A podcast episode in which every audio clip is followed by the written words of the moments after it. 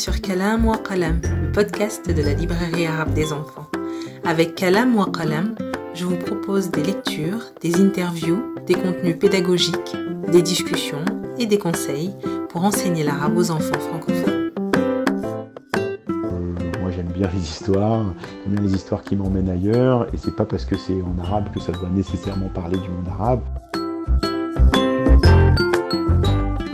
Oui, si Bilbo le avait été écrit en arabe, je crois que j'aurais été ravi de découvrir des histoires de dragons et d'elfes en arabe, et comme ça j'aurais eu un champ lexical super.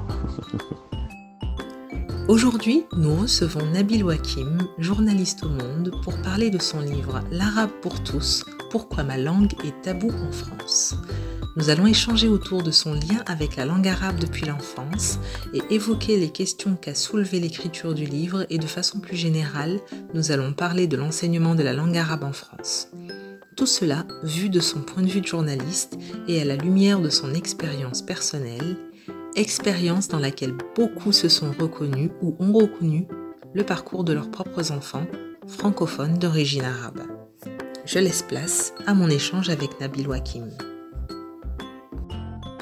Bonjour Nabil Wakim et bienvenue sur Kalam Qalam. Bonjour, merci de votre invitation. Vous êtes né au Liban dans les années 80 et vous y avez vécu jusqu'à l'âge de 4 ans. Vous êtes aujourd'hui journaliste au Monde et vous avez décidé de questionner votre rapport à la langue arabe. Est-ce que vous pouvez nous présenter votre livre et aussi nous parler de ce qui vous a poussé à l'écrire tout simplement? Merci beaucoup. Alors oui, euh, L'Arabe pour tous, c'est un livre euh, d'une certaine manière qui naît de, de, deux choses, à la fois une motivation personnelle qui est, qui est mon histoire que vous évoquiez, celle euh, d'être venu en France à l'âge de 4 ans, depuis le Liban avec mes parents, et où on me parlait en arabe, et donc voilà, c'est ma langue maternelle. Et quelque part, entre mes 4 ans et mes presque 40 ans, bah, j'ai perdu la langue arabe en cours de route. Et, c'est vrai qu'une motivation pour moi de, mettre en œuvre ce projet de livre, c'était de dire, bah, je vais essayer de remonter ce fil, de faire une espèce d'enquête personnelle pour essayer de savoir comment on peut perdre sa langue maternelle. Euh, et puis ça s'est doublé d'un autre volet qui était de dire oui mais en fait est-ce qu'il n'y a pas des spécificités à la langue arabe en France? Est-ce que euh, en fait la manière dont la langue arabe est perçue en France euh, pose problème? Et évidemment, tout ça a été né dans ma tête déjà depuis plusieurs années, des polémiques successives qui se sont, euh, euh, qui, ont eu lieu avec les différents ministres de l'Éducation, Najat Vallaud-Belkacem, Jean-Michel Blanquer, sur comment on enseigne l'arabe, est-ce qu'il y a suffisamment d'enseignants, et les polémiques que ça avait suscité, les controverses que ça avait suscité, notamment d'une partie de, des responsables politiques ou d'une partie de, la presse. Et donc c'est un peu ça, voilà, l'idée du livre, c'est à la fois une enquête un peu intime, on va dire, sur mon rapport à, à cette langue que j'ai perdue, et en même temps un travail journalistique pour essayer d'analyser et de comprendre quelles sont les raisons du désamour euh, qu'a la France avec la langue arabe, alors que euh, c'est euh, la deuxième langue la plus parlée du pays, puisqu'on compte environ 4 millions de locuteurs de la langue arabe en France. Si on revient un petit peu sur votre lien avec la, langue arabe dans votre enfance, euh, comment est-ce que vous traduiriez votre lien euh, tout jeune enfant dans vos, souvenirs ou tout simplement dans, les témoignages de votre famille? Quel était votre lien avec la langue arabe, que ce soit le dialecte libanais euh, ou l'arabe littéraire à l'écrit et, sous d'autres formats? Alors, j'ai très peu de souvenirs de, ma petite enfance et de moi parlant l'arabe. Il y, a plusieurs choses. En interrogeant mes parents et ma famille pour l'écriture de ce livre, eux, ils m'ont rappelé que petit, bah, je parlais euh, un peu mieux l'arabe que le français. Alors, le Liban est un pays très francophone, donc on parlait quand même un peu français dans ma famille. Et arrivé en France, euh, nos parents, avec mon grand frère, inquiets du fait qu'on ne maîtrise pas suffisamment la langue française, nous ont mis devant des dessins animés en français pour maîtriser le français. Et, et, d'une certaine manière arrêter de mélanger l'arabe et le français. Voilà ce que me raconte ma mère, c'est que je mélangeais les deux, euh, que je disais nous talarons l'escalier pour dire on, monte les marches, euh, enfin voilà, et, donc ils avaient un peu cette inquiétude-là, donc ils nous ont euh, d'une certaine manière encouragés à, intégrer plus le français parce qu'ils étaient inquiets, je pense, sur le plan scolaire, qu'on soit au niveau en France en arrivant à l'école primaire quand on est arrivé avec mon frère. Ensuite, il y a une autre dimension qui est euh, l'arabe que moi j'ai entendu dans ma famille, qui est vraiment l'arabe libanais, euh, qui est toujours celui que j'entends dans ma famille, euh, mais qui est un arabe de la maison. je sais, je comprends très bien l'arabe quand on me dit range ta chambre, finis ton assiette, mange tes falafels, ça je comprends. par contre, j'ai toujours répondu en français.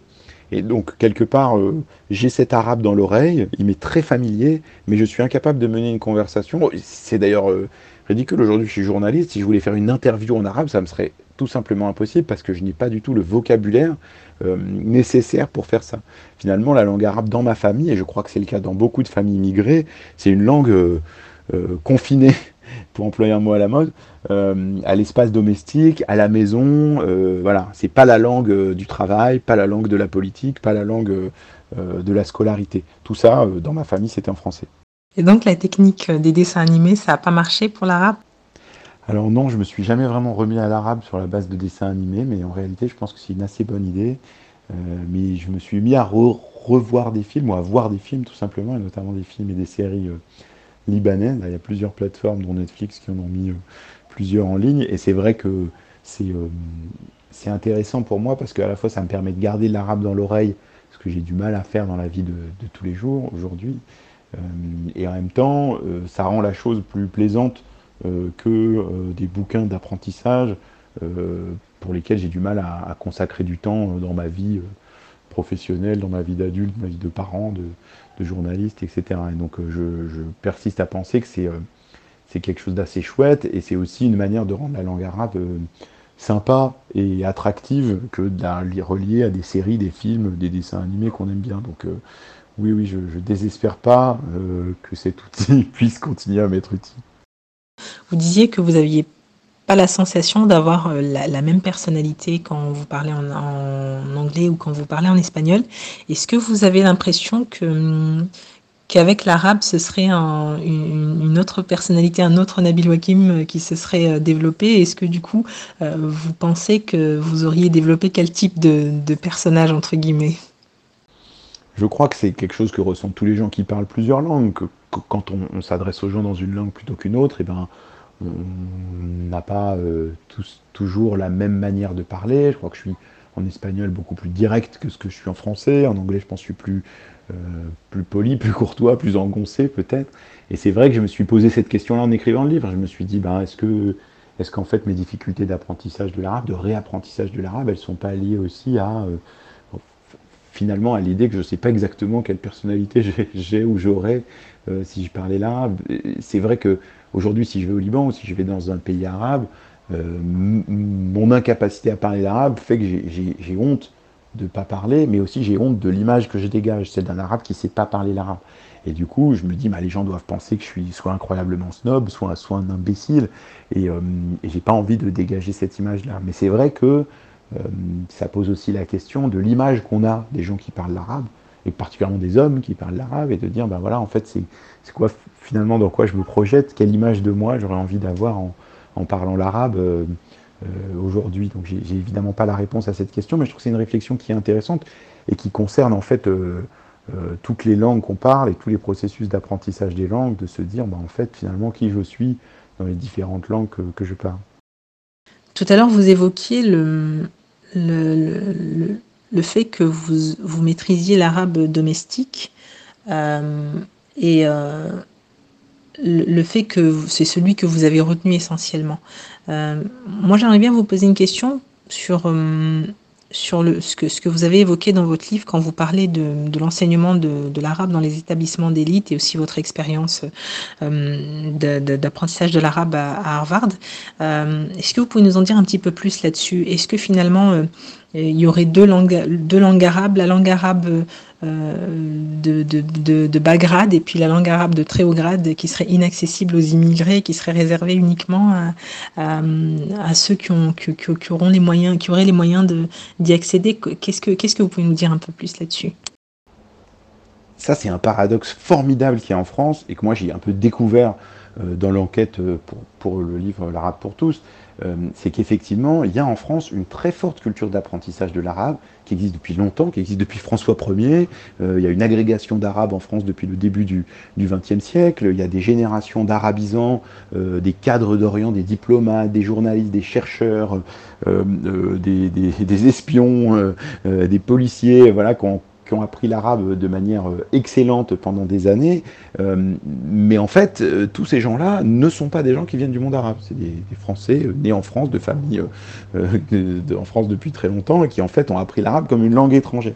Et, ce processus-là, il existe toujours. On trouve de l'arabe euh, à Sciences Po, on trouve de l'arabe dans beaucoup de grandes écoles, dans les écoles de commerce, euh, à Polytechnique, euh, etc. Et, en fait, cet enseignement de l'arabe, il est valorisé. Et, d'ailleurs, c'est un paradoxe qui, est intéressant. Il y a une, sociologue qui est interviewée dans le livre qui s'appelle Kautar Archi, qui dit, ben voilà, en fait, quand c'est perçu comme une ouverture vers l'universel, vers le multiculturalisme, finalement, c'est comme quelqu'un qui en France apprendrait le chinois ou le japonais, on dirait, c'est génial, tu apprends l'arabe, c'est super, apprends autre chose, ça va donner des opportunités, etc. Par contre, quand cet apprentissage de l'arabe, il est le fait d'enfants euh, de familles immigrées, euh, eh bien, il y a toujours une forme de soupçon, de communautarisme, de dire en fait c'est un retour en arrière, c'est un refus d'intégration dans la société française, euh, comme si, alors que c'est la même langue hein, et elle sert à la même chose dans la vie, mais du coup il y a une forme de stigmate qui est qui est accolée. C'est ce qui, c'est une des raisons qui fait que ben, on a dans des établissements scolaires, dans le secondaire, extrêmement peu d'élèves qui apprennent euh, l'arabe. On a 14 000, euh, c'est 0,2% des, élèves en France euh, dans le secondaire, c'est ridicule. Et par contre, on a dans des grandes écoles, ou dans des écoles comme Sciences Po, des centaines d'élèves qui s'inscrivent à des cours d'arabe qui sont bondés. et c'est pas du tout le même public, ni en termes d'origine euh, familiale, culturelle ou, sociale. ça, je pense que c'est intéressant. Alors évidemment, c'est critiquable à plein d'égards, mais c'est aussi une manière de construire. C'est-à-dire qu'on peut se dire que de cette richesse-là, de cette culture d'apprentissage de l'arabe, il y a quelque chose qu'on peut utiliser pour avoir une meilleure image, euh, sortir des stéréotypes euh, auxquels est souvent rattachée la langue arabe en France. Est-ce que qu'est-ce que la, maîtrise de la langue arabe aurait changé pour pour vous dans, dans, votre façon de faire votre métier euh, avec vos interlocuteurs? Est-ce que vous pensez que ça vous aurait euh, ouvert des portes? Ou, euh, ou au contraire, est-ce que ça vous aurait gêné dans votre carrière d'être systématiquement ramené à, entre guillemets, l'image de, l'arabophone de la, rédaction Merci pour cette question. C'est une, très bonne question. et à vrai dire, je ne sais pas. Je pense un peu les deux. Euh, il y a toujours une partie de moi qui est extrêmement frustrée de voir que sur beaucoup de sujets d'actualité, notamment ce qui se passe au Proche-Orient, mais pas seulement, en fait, si j'avais travaillé plus l'arabe, si j'avais eu l'opportunité d'apprendre plus l'arabe, ben, j'aurais eu des opportunités professionnelles autres, euh, et puis j'aurais pu apporter à ma rédaction, à mes collègues, euh, des, des, outils d'analyse qui sont importants et qui manquent cruellement euh, en France, où on a trop peu de gens qui parlent l'arabe et qui comprennent ce qui se passe dans le monde arabe. Et d'un autre côté, je pense aussi que pour moi, le fait de ne pas parler l'arabe et de ne pas euh, me faire identifier comme arabe, inconsciemment, a été une forme de protection, de ne pas être l'arabe de service, de ne pas être celui qu'on renvoie toujours à, ses origines et à sa langue. Euh, et donc il y a une forme de paradoxe dedans, c'est-à-dire que j'ai à la fois une frustration de ne pas suffisamment maîtriser l'arabe et de ne pas pouvoir l'utiliser dans mon milieu professionnel, et en même temps, je pense que j'ai mis en place beaucoup de choses inconsciemment pour justement euh, euh, ne pas euh, être associé à cette langue et à, cette culture. Donc c'est assez paradoxal, mais je crois que je ne suis pas le seul dans ce cas. Vous parlez aussi dans votre livre de, de, votre rapport à la littérature française dans votre enfance. Est-ce que vous pensez que le fait d'apprendre l'arabe, ça vous aurait pas justement empêché de, bah, de maîtriser le français comme vous le faites, ou tout simplement de vous intéresser à, à, la, à la, culture française comme vous l'avez fait? Est-ce que vous pensez pas que ça aurait été un frein et que finalement le fait de pas avoir, euh, euh de pas vous être accroché à, à entre guillemets à, l'apprentissage de l'arabe, ça aurait été, euh, c'est une chance quelque part pour vous?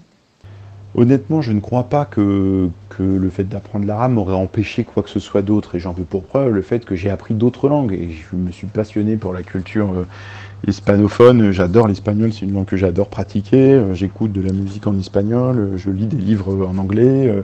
Euh, et ça m'a jamais empêché de progresser en français et de lire en français. Je crois qu'au contraire, les langues construisent les unes sur les autres et que plus on parle de langue, plus on, progresse intellectuellement, plus on s'ouvre au monde, on découvre euh, de la musique, de la littérature, euh, des univers, des, gens aussi, des amis, des amours. c'est comme ça qu'on grandit et qu'on se construit. Et donc, je ne crois pas. Moi, je regrette vraiment de ne pas avoir intégré plus l'arabe à ma vie, de ne pas avoir eu l'opportunité de le faire. Je crois que ça m'aurait été vraiment utile.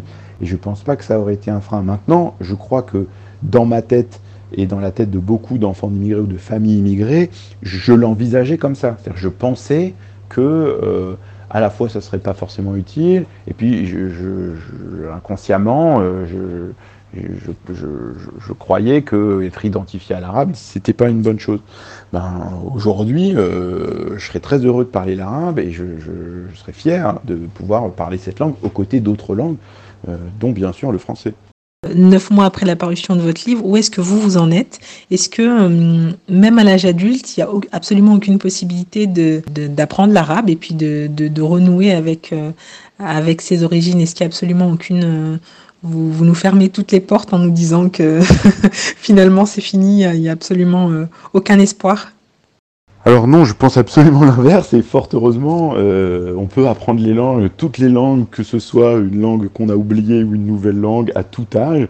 Euh, il suffit de travailler, il suffit de prendre le temps, d'avoir les bons outils pour le faire de se plonger le plus possible dans un bain linguistique, euh, c'est tout à fait possible. Maintenant, je crois que la question, c'est aussi l'envie et la motivation qu'a chacun de le faire. Mais, mais tout un chacun peut absolument apprendre l'arabe aujourd'hui. Il y a des outils qui existent euh, sur Internet, il y a euh, la possibilité de voyager. Enfin voilà, il y a, il y a plein de choses qui aujourd'hui peuvent faciliter cet apprentissage-là. le principal obstacle, c'est quand même la motivation et l'envie qu'on se met à apprendre les langues. Euh, pour mon cas, moi, aujourd'hui, j'ai pas énormément avancé dans mon apprentissage de l'arabe, mais ce que j'ai compris en écrivant ce livre et en discutant ensuite avec les uns et les autres, et notamment avec des lectrices et des lecteurs du livre, c'est que, euh, en fait, je parle l'arabe. Je parle un arabe qui est un arabe euh, pas littéraire, qui n'est pas un arabe satisfaisant, qui est un arabe de la maison. je comprends, oui, je peux commander au restaurant et donner des directions dans un taxi, bah oui, peut-être que j'ai pas le même niveau en arabe qu'en français, mais en fait, c'est quand même mon arabe à moi. Cet arabe, je l'aime, même s'il est cabossé, s'il est incomplet, s'il n'est pas fini. Et eh ben en fait, euh, il faut quand même que je l'accepte et que je construise là-dessus. Et je crois que c'est ce que m'a aidé à faire ce livre, c'est-à-dire à accepter que je ne vais pas parler forcément l'arabe comme je parle le français. Euh, je parle l'arabe euh, dans l'utilité que j'ai de l'arabe avec ma famille, avec mon pays d'origine qui est le Liban. Et en fait, peut-être que c'est très bien comme ça. Et donc, euh, je, crois que c'est aussi que souvent, on se met une forme de pression à se dire Ah, mais il faut absolument que je maîtrise aussi bien l'arabe ou la langue d'origine de mes parents, aussi bien euh, euh, que le français. Mais pourquoi finalement être bilingue, et ça les linguistes l'expliquent bien, être bilingue, ça ne veut pas dire parler toutes les langues de la même manière. Il y a des tas de gens qui sont bilingues dans la vie, qui utilisent une langue pour le travail, une langue pour la famille, parfois une autre langue pour l'administration, c'est le cas dans de très nombreux pays dans le monde.